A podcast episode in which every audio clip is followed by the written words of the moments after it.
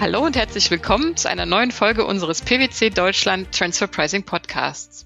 Mein Name ist Isabel Rumer und ich bin Verrechnungspreispartnerin bei PwC am Standort Stuttgart. Und ich freue mich ganz besonders, dass ich heute erneut Rolf Schreiber und Dr. Jan Hasselmann als unsere Gäste begrüßen darf. Rolf Schreiber war über 40 Jahre bei der Finanzverwaltung tätig und als Prüfer und Sachgebietsleiter in der Groß- und Konzernbetriebsprüfung Düsseldorf einer der prominentesten Vertreter des Themas Verrechnungspreise. Seit März äh, diesen Jahres hat Rolf die Seiten gewechselt und ist als Off-Counsel für PwC tätig. Des Weiteren haben wir Jan Haselmann bei uns in der Runde. Jan ist promovierter Jurist und leitet seit dreieinhalb Jahren unsere deutschlandweite Tax Litigation Group. Zuvor war er als Rechtsanwalt sowie zwei Jahre als Richter am Niedersächsischen Finanzgericht tätig. Für die äh, uns sehr gewogenen Hörer ähm, kann ich vielleicht noch einmal einen Rückblick auf unseren letzten Podcast werfen, in dem wir das Thema Mitwirkungspflichten bei Verrechnungspreissachverhalten im Rahmen der Betriebsprüfung intensiv diskutiert haben. Heute möchten wir den Blick auf weitere verfahrensrechtliche Aspekte bei Verrechnungspreisprüfungen richten und uns insbesondere damit beschäftigen, wie man dann in besonders kritischen Situationen am besten reagieren kann. Oft befinden wir uns ja im Laufe einer Betriebsprüfung an einem Punkt, ähm, an dem der Betriebsprüfer seine Auffassung äh, klar und deutlich in seinen Feststellungen dargelegt hat und auch entsprechende Einkommenskorrekturen im Raum stehen. Und äh, häufig dann auch abzusehen ist, dass es wahrscheinlich auch im Rahmen der Schlussbesprechung zu keinerlei Einigung kommen kann. Doch bevor wir in so einer vielleicht auch schon sehr verfahrenen Situation landen, kann man sich ja einfach mal grundsätzlich fragen, ähm, lieber Rolf, wie sollte man denn idealerweise eine Betriebsprüfung aus deiner Erfahrung so begleiten, dass vielleicht bis zum Ende ein guter Gesprächskanal offen bleibt und man möglichst auch im Rahmen der BP ein positives Verhandlungsergebnis erzielt. Ja, vielen Dank äh, fürs Wort, Isabel. Ich will da gerne darauf eingehen, äh, in aller Kürze, damit wir den Zeitrahmen nicht äh, überschreiten. Aus meiner Sicht ist der Königsweg, um eine BP möglichst optimal zu begleiten und auch ähm, äh, im Sinne des steuerpflichtigen Erfolg ähm, mit Erfolg abzuschließen, dass man ähm, sich A, optimal auf eine Betriebsprüfung vorbereitet. Sie wird ja im Vorhinein angeordnet äh, und dass man dann bei BP beginnen schon die wesentlichsten Unterlagen und wir reden ja jetzt vielfach auch oder, oder heute schwerpunktmäßig über das Thema Verrechnungspreise, dass man also schon eine gute Dokumentation dem Betriebshofer übergeben kann, ihnen auch rechtzeitig dann fragen kann, äh, ob er damit zufrieden ist oder, oder ob er in bestimmten Punkten eine Nachbesserung haben will. Und ansonsten kann ich natürlich sagen, äh, bei einer Betriebshilfung menschelt es natürlich sehr stark. Das hängt immer auch so ein bisschen von der, von der persönlichen Chemie ab, äh, dass man also versucht, den anderen äh, den Betriebshelfer, Betriebshelferinnen respektvoll zu behandeln und jetzt nicht in irgendwelchen Schriftsätzen äh, versucht niederzumachen, was auch leider Gottes immer wieder passiert. Und dass man äh, letztendlich, äh, selbst wenn es jetzt zu, natürlich auch im Verlauf einer Betriebshilfe kommt immer schon zu Auseinandersetzungen, zum Beispiel über die Frage, ähm, äh, inwieweit die Mitwirkungspflichten gehen, dass man, auch wenn zwischendurch immer mal kontroverse Diskussionen kommen, dass man aber versucht, sich einen Gesprächskanal offen zu halten. Solange ein Gesprächskanal offen ist und man immer noch eine gewisse Vertrauensposition hat, äh, kann äh, eine Betriebsprüfung aus meiner Sicht immer noch sehr gut abgeschlossen werden. Was viele auch unterschätzen, ist die Stellung des Sachgebietsleiters in einer Schlussbesprechung. Ich habe meine Rolle als Sachgebietsleiter und so habe ich das auch von meinem Vorgänger, von Herrn Kuckhoff damals übernommen, immer so gesehen, ähm, dass wir nochmal so die letzte neutrale oder halbwegs neutrale äh, Instanz sind, weil wir als Sachgebietsleiter natürlich emotional jetzt auch nicht so tief in der Betriebshilfung drin stecken wie der Betriebshilfe, der unter Umständen zwei, drei, vier Jahre an äh, einer Prüfung gearbeitet hat und dann natürlich irgendwo auch ähm, äh, einen gewissen Erfolg äh, nachher am Ende der Prüfung sehen will. Das ist bei einem Sachgebietsleiter, der da so ein bisschen über den Tellerrand hinausschaut, äh, der steckt emotional nicht so tief drin äh, und äh, ist auch mehr äh, so ein bisschen darauf gedrillt, jetzt nicht jeden Fall vors Gericht oder im Streit enden zu lassen, sondern irgendwo zu versuchen, ähm, ob man nicht irgendwie eine, eine Lösung hinbasteln kann. Und da gibt's ja durchaus auch verschiedene Möglichkeiten, ähm, dass man zum Beispiel, zum Beispiel äh, das ist das häufigste Instrument, gerade bei Verrechnungspreisbetriebshilfen, dass man ähm, ein, eine, ein, eine, ein Verständnis, eine Verständigung mit dem Steuerpflichtigen dahingehend erzielt, ähm, dass der Verrechnungspreis Korrekturbetrag herabgesetzt wird, wenn im Gegenzug der Steuerpflichtige auf die Einleitung eines Gerichts bzw. Verständigungsverfahrens verzichtet. Das darf ich jetzt eigentlich gar nicht so laut sagen, weil das äh, der Steuerpflichtige einen Rechtsanspruch auf diese Verfahren natürlich hat, aber häufig auch gar kein Interesse daran hat, dass man jetzt jahrelang Verständigungs- oder Gerichtsverfahren macht, sondern häufig äh, kommt ja die Initiative zu diesem Deal, so will ich das mal nennen, ja gerade auch äh, vom vom äh, Steuerpflichtigen. Und gerade da zeigt sich natürlich auch wieder, dass eine hohe Vertrauensposition zwischen äh, Steuerpflichtigen und äh, Betriebsprüfer, Sachgebietsleiter vorhanden sein muss. Denn ein solcher Deal macht ja nur dann Sinn, wenn der Betriebsprüfer, der Sachgebietsleiter darauf vertrauen können, dass die andere Partei sich dann noch wirklich an das hält. Äh, aus Sicht der Finanzverwaltung ist natürlich die große Katastrophe, wenn äh, man einen Deal macht, man geht mit dem Korrekturbetrag runter, der Steuerberater oder das Unternehmen versprechen, keine Verfahren einzuleiten und dann wird am Ende des Tages dann dieses Verfahren doch eingeleitet. Möglicherweise von einem ausländischen verbundenen Unternehmen, was nicht mit am Tisch äh, sitzt typischerweise passiert das schon mal von der Muttergesellschaft, weil die sagt, wir wussten ja gar nichts davon. Also das erleben wir durchaus in der Praxis, dass dann von irgendeiner Seite dann doch wieder so ein Verfahren beantragt wird. Und von daher äh, kann sowas natürlich nur gemacht werden. Also dieser Deal, dass man den äh, Korrekturbetrag herabsetzt gegen das Versprechen, auf Verfahren zu verzichten, das kann natürlich nur funktionieren, wenn eine hohe Vertrauensposition da ist. Ähm, der letzte Aspekt, auf den ich jetzt ähm, da in diesem Zusammenhang eingehen möchte, ist, dass man natürlich auch ähm, gewisse Spielmöglichkeiten noch hat. Ähm, das ähm, fängt an ähm, mit der Korrekturgrundlage. Macht man eine Korrektur nach den Grundsätzen der verdeckten Gewinnerschüttung? Macht man eine Korrektur nach Paragraph 1 AStG oder äh, verdeckt oder, oder ähm, äh, nicht abzugsfähige Betriebsausgaben? Da wird also durchaus in der Praxis mitgespielt. Dann die Formulierungen im äh, Betriebsprüfungsbericht. Hält man die neutral oder eher so ein bisschen anklagend, dass unter Umständen später vielleicht auch die Strafen- Bußgeldstelle, die ja Betriebsprüfungsberichte äh, hin und wieder auch in die Hände bekommt, sich genötigt sieht, ein Strafverfahren einzuleiten. Dann gibt es natürlich äh, Spielmöglichkeiten, in welchem Jahr man eine Korrektur durchführt, also in welchem Jahr des Prüfungszeitraums. Macht man das im ältesten Jahr, was dann natürlich äh, naturgemäß hohe Zinsen auslöst, oder packt man die gesamte Korrektur in einen Pauschalbetrag ins letzte Jahr. Alles das, wie gesagt, sind Spielereien, wo aber ein, ein guter Gesprächskanal und äh, trotz aller gegensätzlichen Interesse doch eine, äh, eine hohe Vertrauensvorschuss äh, äh und Vertrauensbasis gegeben sein muss. Danke dir, Rolf, für, für diese spannenden Einblicke. Ähm, natürlich hoffen, glaube ich, die meisten Steuerpflichtigen, dass sie direkt in der Betriebsprüfung ein, eine Einigung erzielen, ähm, mit der man dann auch, auch gut leben kann. Jetzt kennen wir aber durchaus alle Fälle, in denen eben sich abzeichnet, dass keine Einigung möglich ist. Und, und in den Fällen ähm, sollte man sich ja sehr bewusst sein, welche Möglichkeiten zur Streitbeilegung man auch, auch nach der Betriebsprüfung ähm, hat. Vielleicht, äh, Jan, magst du einmal kurz skizzieren, welche Wege sich bei Verrechnungspreis-Sachverhalten äh, in der Regel ergeben und welche vielleicht auch in bestimmten Fallkonstellationen, die du bisher gesehen hast, besonders eignen? Ja, das mache ich sehr gerne. Ähm, Vielleicht noch einmal äh, vorab, um auf Rolf nochmal einzugehen, äh, die, die Vertrauensbasis und äh, Rolf hat es auch angesprochen, der im Grunde der gute Umgangston in der BP. Das ist natürlich auch in den Fällen, die dann streitig ausgehen, eigentlich eine Selbstverständlichkeit. Aber man kann das nicht oft genug sagen. Also ähm, freundlich im Ton, aber bestimmt in der Sache ist eine, ist da so eine Richtschnur, die, die durchaus Sinn macht.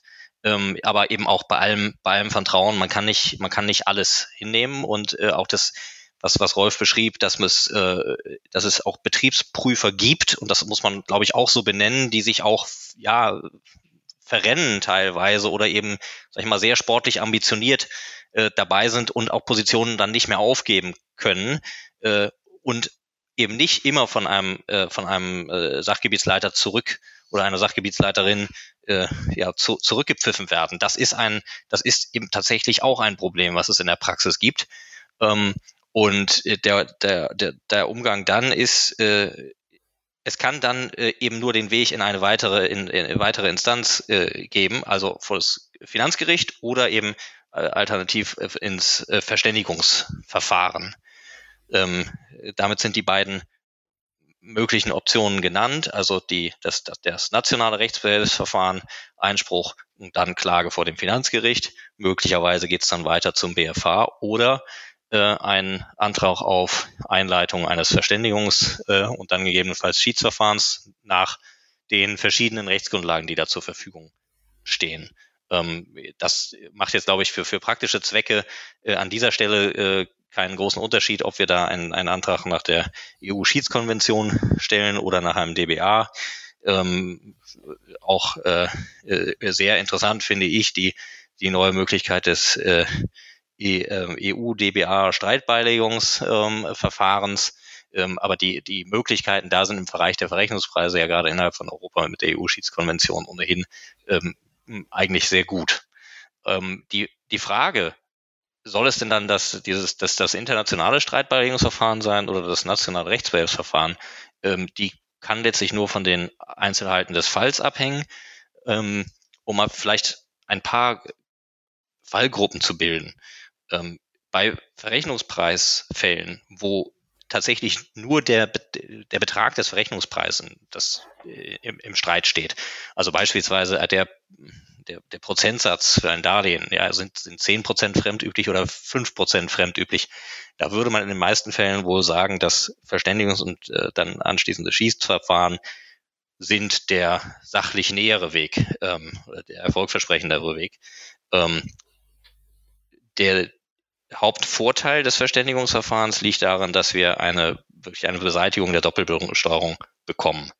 Ähm, auf der anderen Seite das Finanzgerichtsverfahren, da bekommen wir die Beseitigung der Doppelbesteuerung ähm, nur dann, wenn man wirklich in vollem Umfang obsiegt. Und deshalb sind da Fälle, in denen es nur um eine Betragsanpassung geht, äh, manchmal nicht allzu geeignet.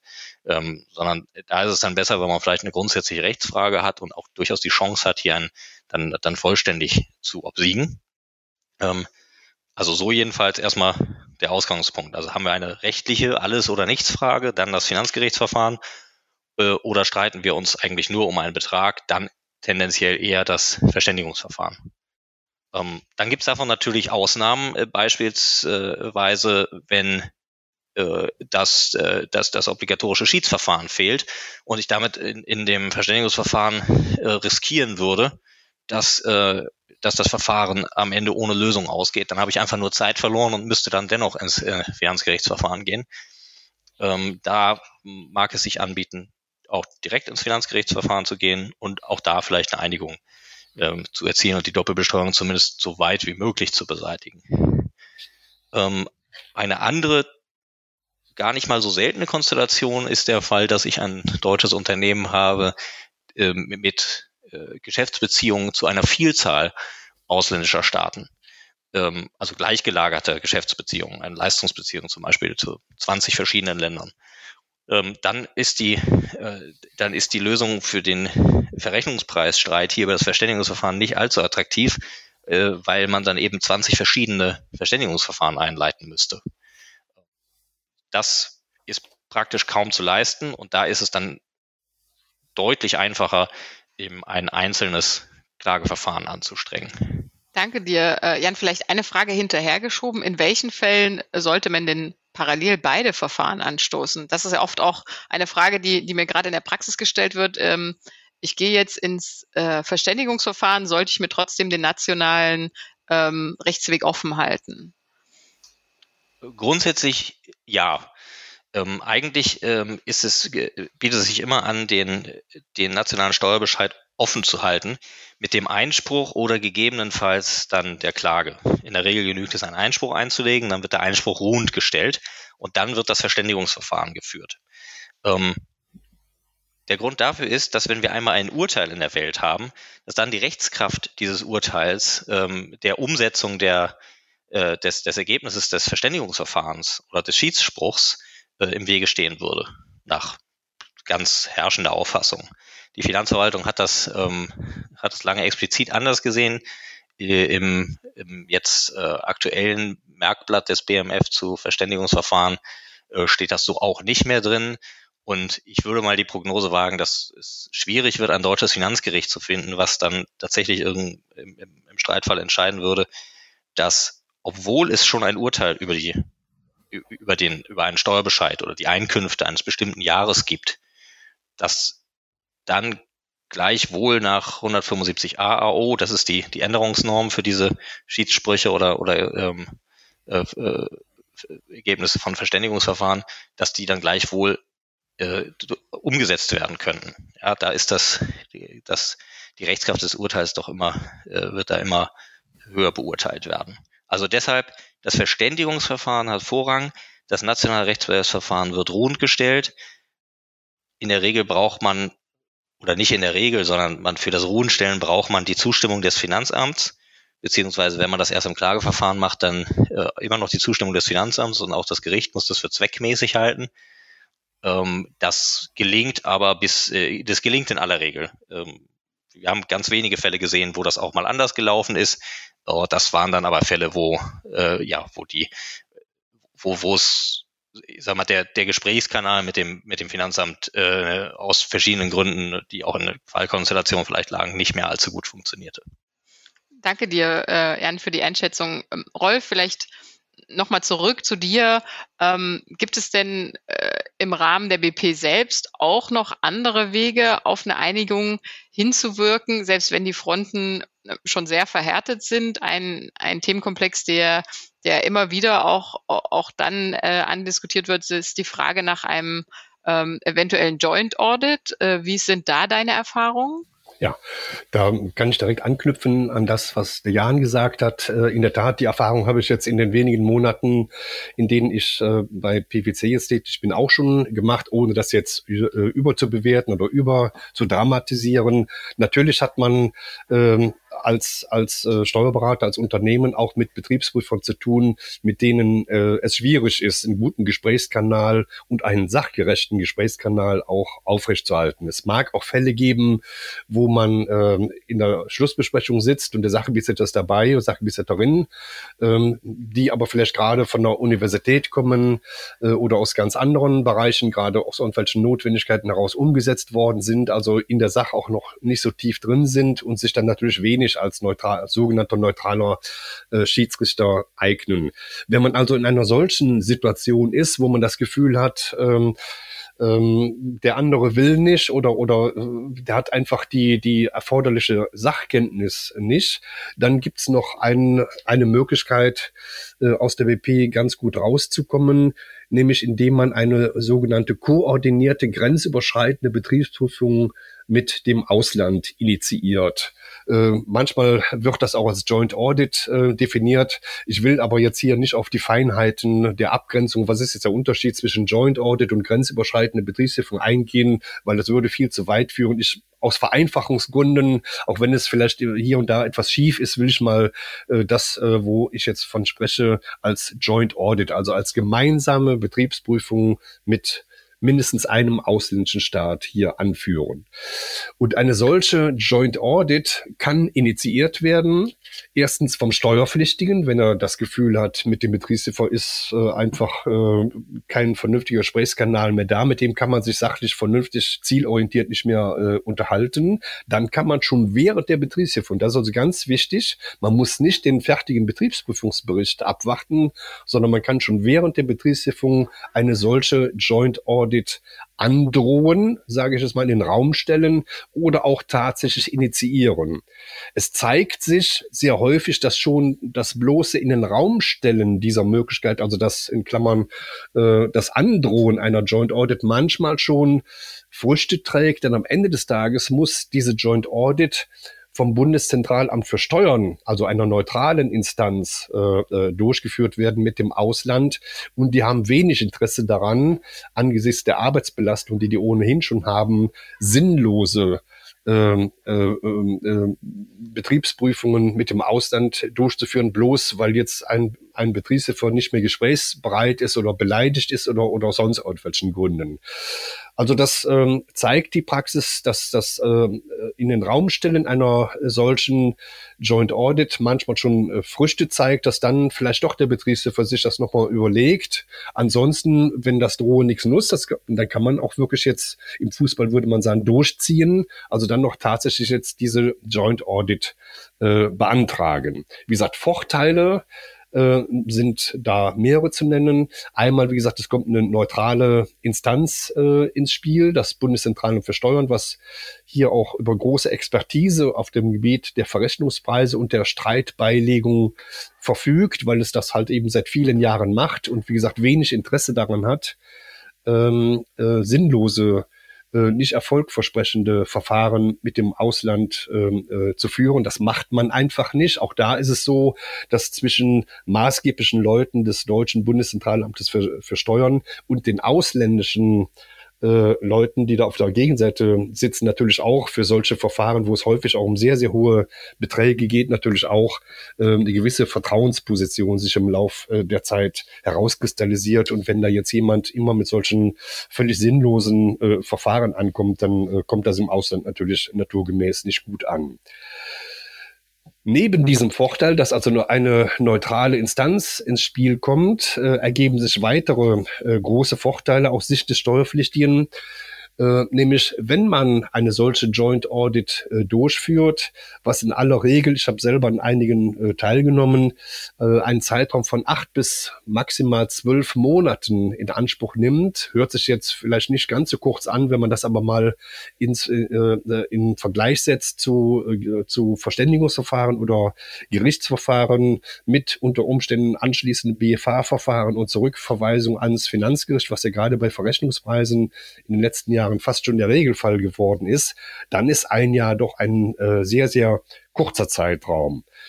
Nächster äh, Vorteil, äh, wenn man eine solche Joint Audit ähm, beantragt, hat man naturgemäß immer einen Verbündeten, nämlich die, den ausländischen Betriebsprüfer, die ausländische Finanzverwaltung, die sich natürlich naturgemäß gegen irgendwelche Korrekturansprüche und damit gegen korrespondierende Gegenberichtigungen auf ihrer Seite, die ja dann in aller Regel zur Steuererstattung führen, naturgemäß natürlich äh, lieber wären, als jetzt solche Steuererstattungen äh, befürworten zu können. Von daher kann man davon ausgehen, dass man, äh, wie gesagt, erstens mal das BZSD, das Bundeszentralamt für Steuern, als neutrale Instanz äh, hier mit ins Spiel bringt und dann natürlich naturgemäß äh, einen heimlichen Verbündeten auf der Gegenseite hat in Form der ausländischen Betriebshilfung.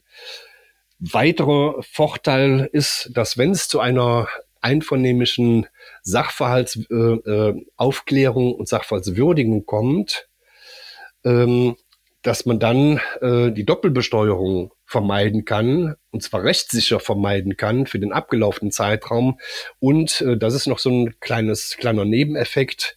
Äh, natürlich naturgemäß strahlt eine Einigung im Rahmen einer Joint Audit de facto, wenn nicht de jure, aber de facto doch auch in die Zukunft aus. Ich weiß, dass hier rein formal der Grundsatz der Abschnittsbesteuerung gilt und dass das äh, Ergebnis einer Joint Audit keine rechtlich bindende Wirkung für die Zukunft hat. Aber solange sich die Verhältnisse nicht geändert haben, weiß doch jeder Betriebshelfer, dass wenn jetzt äh, im Rahmen einer Joint Audit nach aufwendiger Prüfung durch mehrere Finanzverwaltungen äh, als Ergebnis herausgekommen ist, dass die angemessene Lizenzgebühr bei drei Prozent liegt, dann ist natürlich tunlichst jeder Betriebsprüfer, sofern sich, wie gesagt, die Verhältnisse nicht geändert haben, äh, gehalten, sich äh, da auch in der Zukunft äh, dran zu halten. Noch einen letzten Aspekt möchte ich äh, hier ins Spiel bringen, den das Finanzgericht Köln in einem seiner Entscheidungen äh, über die Zulässigkeit einer Joint Audit ins Spiel gebracht hat. Ähm, dass ähm, der Amtsermittlungsgrundsatz, so hat das Finanzgericht Köln gesagt, es gebietet, wenn es also schwierig ist, einen Sachverhalt aufzuklären, zum Beispiel wenn man eine inländische Konzern-Tochtergesellschaft prüft, die natur, naturgemäß nicht den Zugang zu den vollen Informationen hat wie eine Konzernobergesellschaft, ähm, da hat das FG Köln für solche Fälle entschieden, dass der Amtsermittlungsgrundsatz es gebietet, dass das Finanzamt dann unter Umständen auch schon von sich aus zum Instrument einer Joint Audit greift, was also natürlich jetzt vielen Betriebsreformen nicht so ganz behagt, weil das natürlich jetzt mit höherem Aufwand äh, verbunden ist. Aber das Finanzgericht Köln hat ganz klar gesagt, äh, der Amtsermittlungsgrundsatz gebietet das und die verfahrensrechtliche Konsequenz wenn also Sachverhalte nicht aufgeklärt werden können und das Finanzamt äh, von diesem Amtsermittlungsgrundsatz und der Möglichkeit einer Joint Audit nicht Gebrauch macht, dann ist die Konsequenz, das wird der Jan als Richter sicher bestätigen können, dann sind die Schätzungsmöglichkeiten des Finanzamts limitiert. Dann kann es nicht mehr so ohne weiteres zu Lasten des Steuerpflichtigen schätzen. Um das Ganze abzurunden, möchte ich aber darauf hinweisen, das ist die Joint Audit auf Initiative des Steuerpflichtigen, die sich für schwierige, komplexe Sachverhalte besonders eignet, wo es um hohe Beträge geht, Typisches Beispiel ist die Funktionsverlagerung ins Ausland oder vom Ausland ins Inland, wo es typischerweise um sehr, sehr hohe äh, Beträge geht. Ich will aber nicht ähm, äh, verschweigen, dass hier noch eine dritte Partei ins Spiel kommen kann. Also neben dem Steuerpflichtigen, der hier eine solche Joint Audit beantragen kann, natürlich dann, wie das Finanzgericht Köln gesagt hat, das Finanzamt, der Betriebsprüfer, um seiner Amtsermittlungspflicht nachkommen zu können. Aber man sollte nicht so ganz aus dem Auge verlieren, dass auch die Aus, das Ausland eine solche Joint Audit initiieren kann. Und äh, wir sind ja nicht der Nabel der Welt hier in Deutschland. Da gibt es also durchaus Länder, auch kleine Länder wie zum Beispiel die Niederlande, die da sehr, sehr rührig auf diesem Gebiet sind, weil sie naturgemäß gute Sprachkenntnisse haben und auch auf dem Gebiet der Verrechnungspreise eine Heerschaft von Leuten haben, die da sehr, sehr gut ausgebildet sind und sehr, sehr gerne solche Joint Audits äh, durchführen. Also da kann man äh, durchaus die eine, ein oder andere äh, Überraschung erleben, dass bei großen Konzernen, zum Beispiel jetzt im großen deutschen Automobilkonzern, auf einmal von Holland eine Joint Audit beantragt wird, wo man sich gefragt, was haben die denn mit unserem schönen deutschen Autokonzern zu tun? Und die dann aber sagen, ja, das sind aber bestimmte Finanzierungsfragen bei einer holländischen Vertriebsgesellschaft oder so, der wollen wir mal hier auf den Grund gehen. Und dann ist es also ohne weiteres äh, das Recht, auch einer ausländischen Finanzverwaltung eine solche Joint Audit zu beantragen. Danke dir, Roy, für die sehr äh, ausführlichen äh, äh, Darlegungen der, der verschiedenen Varianten, die wir beim Joint Audit sehen und vor allen Dingen auch der der Vorteile, die sich da durchaus ja für den Steuerpflichtigen aufzeigen können. Jetzt hast du aber äh, auch schon angesprochen, dass eben nicht nur der Steuerpflichtige selbst ähm, so ein, so ein Joint Audit beantragen kann, sondern eben auch ähm, das Finanzamt oder, oder das ausländische äh, Finanzamt. Äh, in dem einen oder anderen Fall äh, mag man dann auch von, von einem Forced Joint Audit sprechen. Ähm, Jan, vielleicht äh, an dich die Frage, welche Möglichkeiten habe ich denn vielleicht auch so einem ähm, Joint Audit mich äh, zu verwehren als Steuerpflichtiger, wenn ich da jetzt für mich tatsächlich keinerlei Vorteil darin sehe. Bestehen da Möglichkeiten? Ja, da bestehen durchaus Möglichkeiten. Ähm, und zwar eben immer dann, wenn der, der Steuerpflichtige ja nicht, nicht nur keinen Vorteil, sondern auch ja erhebliche Nachteile vielleicht sieht. Ne? Das ist einmal, das sind das ist ja ein, ein Ressourcenaufwand für das Unternehmen. Ähm, und dann, was ich finde, was man auch äh, nicht genug betonen kann, es gibt so etwas wie ein Steuergeheimnis immer noch in Deutschland. Und das wird durchbrochen in dem Moment, wo Informationen mit dem Ausland geteilt werden. Und da gibt es gesetzliche Anforderungen. Das muss eben äh, äh, auch die, die Joint Audit, äh, jetzt untechnisch gesprochen, muss äh, muss begründet werden. Es muss, äh, äh, ja, es müssen die, die Informationen müssen jedenfalls potenziell steuerlich relevant sein für den für den ausländischen äh, Fiskus äh, oder eben auch andersrum in diesem diesem Informationsaustausch muss es äh, muss es die Möglichkeit geben, dass das zu neuen steuerlichen Erkenntnissen ähm, führt. Und ähm, das muss aus meiner Sicht eigentlich auch relativ konkret sein. Was wir nicht haben, ist, äh, ist, eine, äh, ist ein Recht bisher, würde ich denken, äh, wonach eine Betriebsprüfung äh, sozusagen ein Joint Audit einfach wie eine, äh, ja, eine, eine europäische Betriebsprüfung äh, ohne besonderen Begründungsaufwand angeordnet werden kann. Ja, der Hintergrund dafür ist das Steuergeheimnis. Ähm, deshalb äh, ist es auch nachvollziehbar, dass da der ein oder andere Steuerpflichtige auch, ja, eben neben dem Ressourcenaufwand auch ein, vielleicht hier und da mal auch ein prinzipielles Problem damit hat. Ähm, und der Weg, sich dann dagegen zu wehren, ist, äh, äh, ist in der Regel ist das ein, ein Antrag im einstweiligen ähm, Rechtsschutz äh, nach 1004 BGB analog, äh, dass da zum, zum Schutz des Steuergeheimnisses, das ist die dogmatische Aufhängung, ähm, interveniert wird und die dieses Joint Audit äh, nicht beginnt. Also in der Regel wird das gemacht, äh, nachdem äh, es ja ein, ein nachdem ein Termin äh, schon bekannt gegeben wurde, die Finanzverwaltung gibt bekannt, dass sie sich jetzt hier mit der ausländischen Verwaltung an einen Tisch setzen wird äh, und mal Gespräche führen wird. Da werden in, in, der Regel werden auch die Themen benannt, um die es gehen soll. Und das ist die, das ist der Zeitpunkt, in dem man dann noch intervenieren kann und so einen, ähm, einen Antrag auf einstweilige Anordnung beim beim FG Köln, das für das BZST zuständig ist, der zweite Senat dort, ähm, da kann man nur diesen Antrag stellen.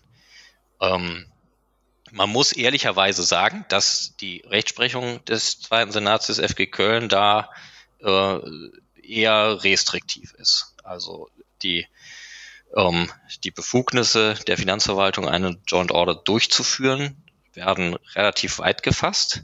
Ähm, ich würde aber die Hoffnung noch nicht ganz ausgeben, dass es da, äh, ja, dass es da immer noch die Chance gibt, im Einzelfall auch eine Joint Audit äh, zu, zu verhindern. Also insbesondere dann, wenn es immer an, wir haben, wir haben äh, Geschäftsbeziehungen zu verschiedenen europäischen Ländern äh, und eines dieser, dieser Länder sitzt nicht mit am Tisch, was aber zwingend notwendig wäre. Also wenn es sozusagen an direkten Verbindungen fehlt, direkten Geschäftsbeziehungen fehlt zu den äh, zu den Ländern, äh, die dort mit am Tisch sitzen. Ähm, das ist, also so, so weit kann man das, glaube ich, glaube ich, zusammenfassen. Ähm, es gibt Rechtsschutzmöglichkeiten, man sollte über die nachdenken. Ähm, bei der Beurteilung der Erfolgsaussichten muss man aber natürlich äh, ganz oft gesprochen auch die, die bisherige Rechtsprechung des FG Köln da mal mit in den Blick nehmen. Äh, allzu viel darf man sich dann nicht versprechen. Im Einzelfall sollte man aber sicherlich doch nochmal genau hinsehen. Vielleicht auch direkt direkt daran anschließend, Jan, die Frage nochmal zurück zum Verständigungs- und, und Gerichtsverfahren, weil ein, ein Vorteil, den, den Rolf ja gerade auch, auch schön dargelegt hat von so einem Joint Audit, ist ja, ähm, dass es eine relativ feste Verfahrensdauer gibt und man nach einem aus Verrechnungspreissicht vielleicht sogar schon überschaubaren Zeithorizont ähm, äh, zumindest eine, eine Erkenntnis erhält oder ein, eine Aufarbeitung des, äh, des Sachverhalts, wohingegen ja ähm, viele Steuerpflichtige vielleicht auch nicht zuletzt vor Verständigungs- und Gerichtsverfahren zurückschrecken aufgrund der Verfahrenslänge und vielleicht auch der Kosten. Ähm, vielleicht kannst du hier auch noch mal ein bisschen darauf eingehen, ähm, welche Abwägung man, man letztlich hier auch, auch treffen sollte und was denn ähm, vielleicht auch die, die Verfahrenslänge äh, beeinflusst. Wie lange ein Finanzgerichtsverfahren dauern wird, hängt maßgeblich davon ab, ob es grundlegende Rechtsfragen gibt, also Rechtsfragen von grundsätzlicher Bedeutung äh, die dann vom BFH geklärt werden müssen. Also bereit muss ich mich im Einzelfall auf ein Verfahren über mehrere Instanzen, also Finanzgericht und Bundesfinanzhof vorbereiten. Möglicherweise sogar äh, EuGH, Bundesverfassungsgericht. All das ist, ist denkbar. Äh, Fragen zu 1 AStG äh, waren bei, bei den beiden jetzt äh, zuletzt genannten Gerichten schon. Ähm, dann dauert es lange. Das kann man gar nicht schönreden, es dauert dann einfach lange. Es besteht auch das Risiko, ähm, wir kennen das aus diesen Sperrwirkungsfällen ähm, äh, zu, zu äh, Artikel äh, 9 äh, des, äh, der DBAs, ähm, dass wir nach mehreren Jahren eine Entscheidung des BFH erst haben und dann wird der Fall noch zur weiteren Sachverhaltsaufklärung zurückverwiesen, wieder ans Finanzgericht. Und ähm, das kenne ich doch aus eigener Anschauung, dann liegt der Fall dort nochmal länger und äh, das ist, das, das, sind, das sind sehr lange Verfahrensdauern. Das ist durchaus nachvollziehbar, dass Steuerpflichtige sich davon auch, auch abschrecken lassen.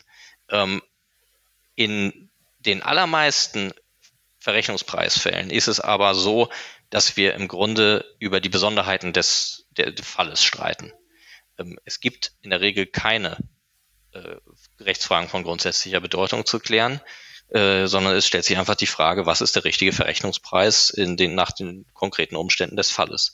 Und in der Situation kann man relativ gut vorhersehen, wie lange ein Finanzgerichtsverfahren dauern wird. Und das ist auch nicht allzu lang. Die statistische Dauer eines Finanzgerichtsverfahrens in Deutschland liegt, meine ich, gerade ungefähr bei einem Jahr und neun Monaten.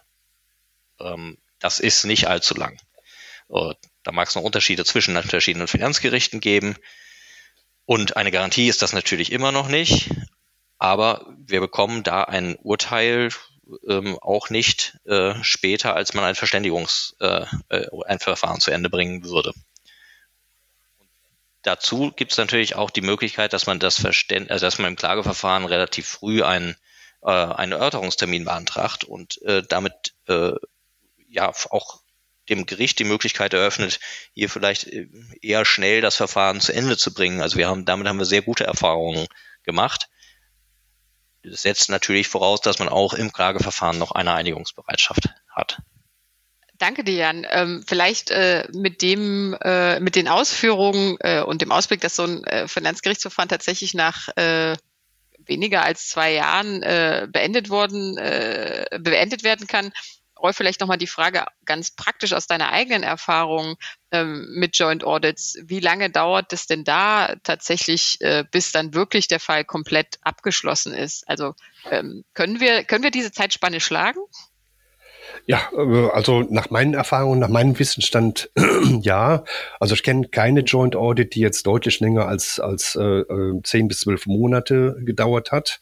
Das liegt einfach daran, gerade in den Fällen, wo die Joint Audit vom Steuerpflichtigen beantragt wird, dass da natürlich äh, er dann im Gegenzug, auch wenn man seinem seinem Antrag entspricht, bisher hat der Steuerpflichtige noch keinen Rechtsanspruch darauf, aber in der Praxis hat man bisher diesen Anträgen immer vielleicht mit einer gewissen äh, zeitlichen Verzögerung entsprochen. Aber dass man natürlich dann jetzt die Initiative des Steuerpflichtigen, wenn man darauf eingeht, dass der Steuerpflichtige das dann auch dadurch belohnt, dass er äh, die Prüferanfragen, die Sachverhaltsaufklärung besonders schnell und besonders umfassend auch macht und das äh, natürlich von vornherein ein Steuerpflichtiger, der von sich aus freiwillig einen Betriebsprüfer sich ins Haus holt und die ganzen äh, Aufwendungen, die damit natürlich irgendwo verbunden sind, äh, trägt, ähm, das schafft natürlich schon per se eine, eine starke Vertrauensposition ähm, äh, bei der Finanzverwaltung.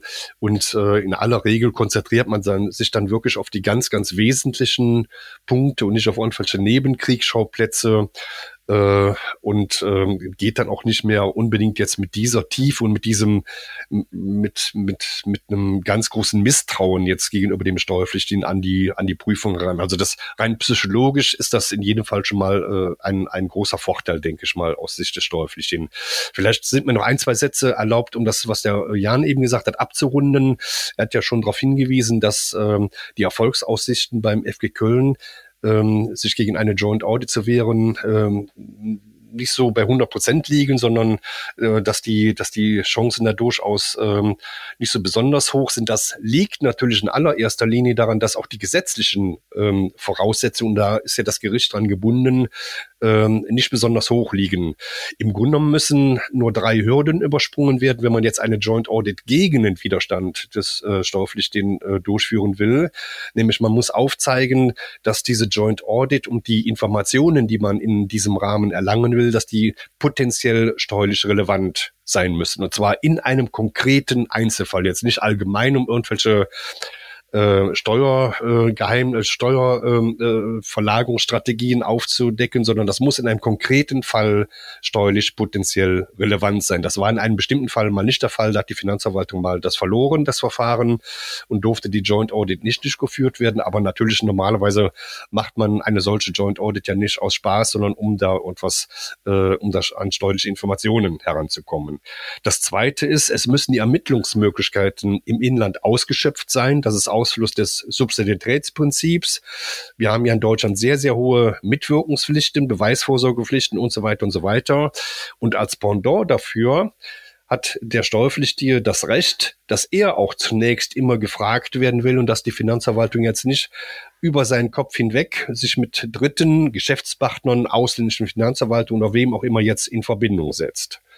Ähm, und deshalb also hier die gesetzliche Voraussetzung, dass die Ermittlungsmöglichkeiten im Inland ausgeschöpft sein müssen. Es kann also nicht sein, äh, dass der Steuer, dass der Betriebshofer sagt, ich habe jetzt keine Lust mehr mit dem Steuerpflichtigen mich auseinanderzusetzen, der ist immer so muffig oder so unfreundlich und deshalb äh, soll doch jetzt die Betriebshilfung die ausländische Finanzverwaltung machen, sondern er muss aufzeigen und das ist einer Grund, einer der Gründe, weshalb man sich gegen eine Joint Audit wehren kann, dass zunächst mal die Ermittlungsmöglichkeiten hier im Inland ähm, ausgeschöpft ähm, äh, worden sein müssen.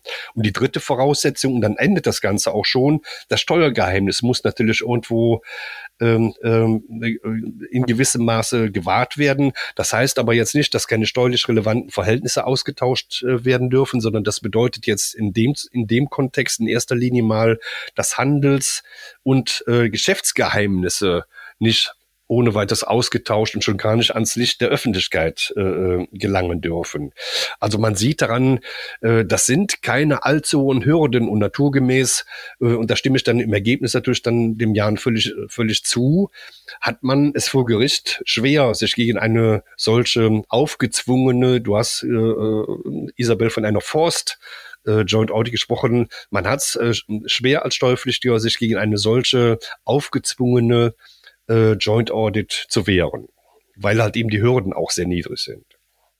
Um, ähm, danke dir, Rolf. Vielleicht zum Abschluss unseres Podcasts noch, noch eine Frage an dich, Jan, und zwar äh, vielleicht auch Bezug nehmend auf das, was du in unserem letzten Gespräch gesagt hast. Da hattest du ja angedeutet, dass ähm, du selbst auch in deiner Zeit als, äh, als Richter am Finanzgericht keinerlei Berührungspunkte mit dem Thema Verrechnungspreise hattest und dass das jetzt keine, keine Ausnahme ist, sondern dass es eben tatsächlich so ist, dass ähm, sich die Richter am, am Finanzgericht eher selten mit Verrechnungspreis ähm, beschäftigen, was ja so ein bisschen äh, nahelegt, dass dort vielleicht die Fachkompetenz zu dem Themenkomplex fehlt. Und jetzt hatte Rolf vorher eben auch ausgeführt, dass gerade ein Verständigungsverfahren, aber eben auch ein Joint Audit dazu führt, dass man ähm, am Ende ähm, das Bundeszentralamt für Steuern als, als Partei in den Fall hinzuzieht, die natürlich über entsprechende ähm, Fachkompetenz im Bereich Verrechnungspreise verfügen, wo man dann ähm, vielleicht auch einfach davon ausgehen würde, dass, dass der Fall dort ganz platt gesprochen in den, in den guten fachlichen Händen liegt. Daher vielleicht die Frage an dich, wie kann denn dennoch sichergestellt werden, dass ein Richter in einem ähm, Finanzgerichtsverfahren tatsächlich die richtige Entscheidung über den angemessenen Verrechnungspreis fällt, wenn es jetzt um keine Grundsatzentscheidung geht? Also zunächst einmal sind äh, die, die Finanzgerichte in Deutschland, das glaube ich, das, das kann man sagen, äh, sind allgemein sehr kompetent besetzt. Ja, da sitzen, da sitzen wirklich gute Juristen, die äh, sich auch mit einer ähm, erstaunlichen Akribie in die Fälle einarbeiten. Äh, da wird aus, aus meiner äh, Erfahrung häufig nochmal sehr viel genauer gearbeitet als, äh, als vorher auf, auf Finanzamtsebene, weil eben sehr, ja, es wird eben punktuell dieser äh, eine Fall nochmal aufgearbeitet. Ähm, das, äh, das erst einmal vor, vorab. Dann ist es aber natürlich so, dass Finanzrichter sind Juristen und äh, Verrechnungspreise setzen, äh, setzen neben den rechtlichen Grundlagen äh, und den, äh, den verfahrensrechtlichen äh, Fragestellungen, die da auftauchen können, setzen ja vor allem ein, ein wirtschaftliches Verständnis voraus und teilweise eben auch ein sehr, sehr technisches wirtschaftliches Verständnis. Ich sehe das ja jetzt hier bei meinen, bei den, bei den lieben Kollegen, die dann, äh, die dann diese die, ähm, äh, Datenbankstudien erstellen und äh, äh, in, äh, ja, äh, mit bewundernswerter Akribie äh, feststellen können, ob ein, äh, ob der richtige Prozentsatz äh, für ein Darlehen nun eben äh, 6,2 äh, oder 5,7 Prozent sind oder sein müssen. Ähm, das ist, und das muss man einfach sagen, ist eine Kompetenz, äh, die, ja, das äh, ist möglicherweise bei den Juristen am Finanzgericht nicht vorhanden. Ähm, und das hat auch der BFH übrigens in einem, in, in einem Urteil im letzten Jahr nochmal ganz deutlich gemacht. Ähm, das ist, äh, ich, ich kann daraus hier mal zitieren, das ist die Entscheidung 1R4 aus 17 vom Mai 2021. Und da hat das, der BFH hat das Verfahren zurückverwiesen äh, an, an das äh, Finanzgericht und da hat er den Richter mitgegeben, sollte das FG im zweiten Rechtsgang erneut zur Anwendung der Kostenaufschlussmethode kommen, wird es zu prüfen haben, ob es selbst über die erforderlichen betriebswirtschaftlichen Kenntnisse verfügt oder ob nicht ein Sachverständiger hinzugezogen werden sollte. Also auf gut Deutsch, so würde ich das verstehen und die Richter, mit denen ich da so bisher gesprochen habe äh, und auch in den, unseren Fällen zu Verrechnungspreisen vor Gerichten, da ich glaube, das wird äh, einhellig so verstanden äh, unter Finanzrichtern, dass äh, sie das bitte sein lassen sollen und äh, bei diesen wirtschaftlichen Fragen dann einen Sachverständigen hinzuziehen müssen. Und damit ist man dann bei der sehr spannenden Frage, wer ist denn eigentlich dieser Sachverständiger, der, der Sachverständige, der da hinzugezogen werden soll? Um, die, wenn man sich so die, die Verrechnungspreiswelt in Deutschland anguckt, ähm, wir haben Experten auf Seiten des der Finanzverwaltung und wir haben Experten auf Seiten der Beraterschaft. Bei beiden hätte ich äh, Verständnis dafür, wenn ein Finanzrichter oder eine Finanzrichterin sagt, ähm, das, das, das ist mir eigentlich nicht neutral genug.